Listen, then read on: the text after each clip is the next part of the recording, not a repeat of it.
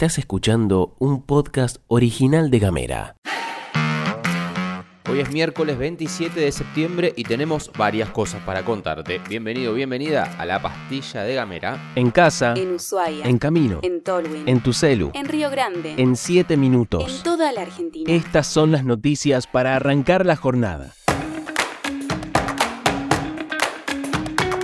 Arrancamos en Ushuaia porque el intendente Ugoto firmó un acuerdo con la empresa mayorista Diarco para establecer descuentos semanales en productos de la canasta básica, con descuentos que en algunos casos van a llegar hasta el 50% e incluirán carne. Esto a través de la tarjeta Masu, para la cual además se anunció una prórroga de dos años en los descuentos de todos los productos que contemplan y va a comenzar a regir a partir de la semana que viene. Quienes no tengan la tarjeta Masu pueden pedirla en www.masushuaia.com para acceder a los descuentos en toda la provincia.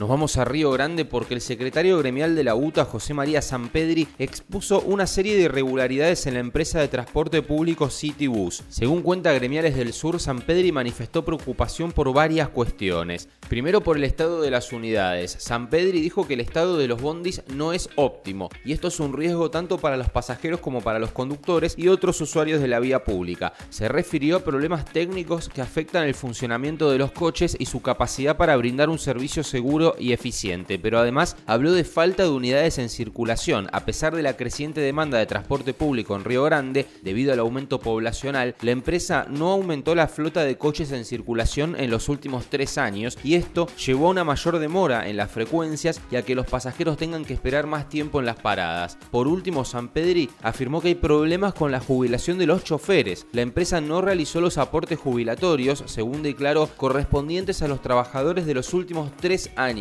Como resultado de esto, algunos choferes que cumplen con los requisitos para jubilarse no pueden hacerlo debido a la falta de contribuciones. Según contó, la UTA denunció esta situación ante la FIP y al Ministerio de Trabajo, pero todavía no tuvieron respuesta.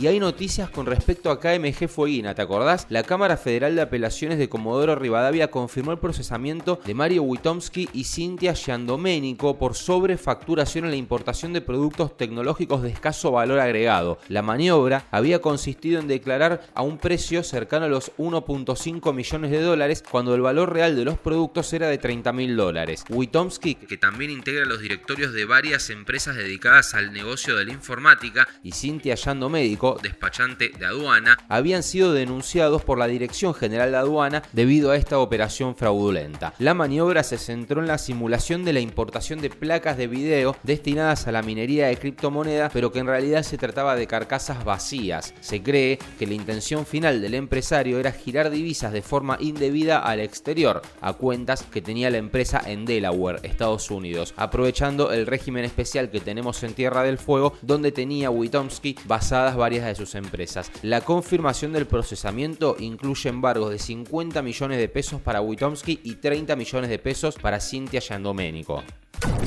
Y en una reunión de ministros celebrada durante la 78 Asamblea General de las Naciones Unidas, los 134 países que conforman el grupo de los 77 y China reiteraron su llamado a que Argentina y el Reino Unido reanuden las negociaciones de soberanía sobre las Islas Malvinas, Georgias del Sur y Sandwich del Sur, así como de los espacios marítimos circundantes. En la reunión que tuvo lugar en Cuba, los representantes de las naciones expresaron su satisfacción por la voluntad de Argentina de querer resolver este conflicto a través del diálogo y la negociación.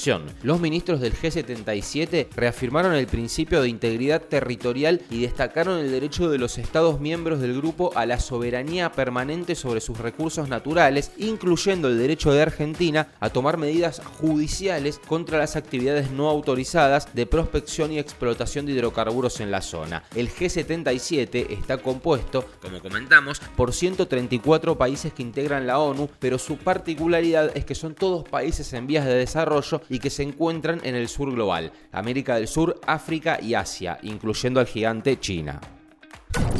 El ministro de Economía y la titular de ANSES, Fernanda Raberta, anunciaron la implementación de dos bonos de 47 mil pesos que se van a entregar en octubre y en noviembre. Va a ser 94 lucas en total. Va a estar dirigido a trabajadores informales de entre 18 y 64 años que no cuentan con ingresos registrados, ni relación de dependencia, ni autónomos, ni monotributos, ni reciben asistencia económica del Estado, como la asignación universal por hijo, beca progresar o potenciar trabajo. Este sector de la población no había sido incluido en las medidas económicas recientes y la inscripción para acceder a estos bonos va a estar disponible desde las 14 horas del día de hoy y se va a extender durante todo el mes de octubre. Quienes estén interesados pueden registrarse exclusivamente a través del sitio de ANSES o de la aplicación Mi ANSES durante todos los días en el horario de 14 a 22 horas. Durante la conferencia de prensa de presentación de la medida, Massa aclaró cómo va a pagar el Estado estos bonos. Quiero contarles además que a los efectos de que esta medida no termine afectando las cuentas públicas, mantengamos el orden fiscal sin que eso nos imposibilite llegar a los sectores más vulnerables, como es este caso, que hemos tomado la decisión de cobrarle un anticipo extraordinario de ganancias a aquellos sectores que fueron los grandes ganadores de la devaluación impuesta por el FMI, centralmente bancos, compañías financieras y compañías de, seguro que serán notificadas en el día de mañana por la Administración Federal de Ingresos Públicos a los efectos de realizar el pago del anticipo de ganancias. Pretendemos de esta manera mantener el equilibrio en las cuentas públicas, pero llegar a los sectores más vulnerables de nuestra sociedad a los efectos de cuidar el ingreso de todos y todas los argentinos. Por otro lado, las personas que reciban la prestación por desempleo van a cobrar un bono extraordinario de 20 lucas que se va a pagar en dos cuotas, 10 en septiembre y 10 en octubre. Estás escuchando Gamera. Hablamos distinto. Y llegamos al final de la pastilla de Gamera. Te agradecemos mucho por habernos acompañado hasta acá. Esperamos haberte aportado alguna noticia que no esté dando vueltas por ahí o ampliar alguna que hayas escuchado por ahí dando vueltas. Este podcast fue producido por Mica Maldonado, editado por Julián Melone y conducido por quien te habla Gastón Lodos. Rompela toda en este miércoles y si te parece nos reencontramos mañana. Gracias.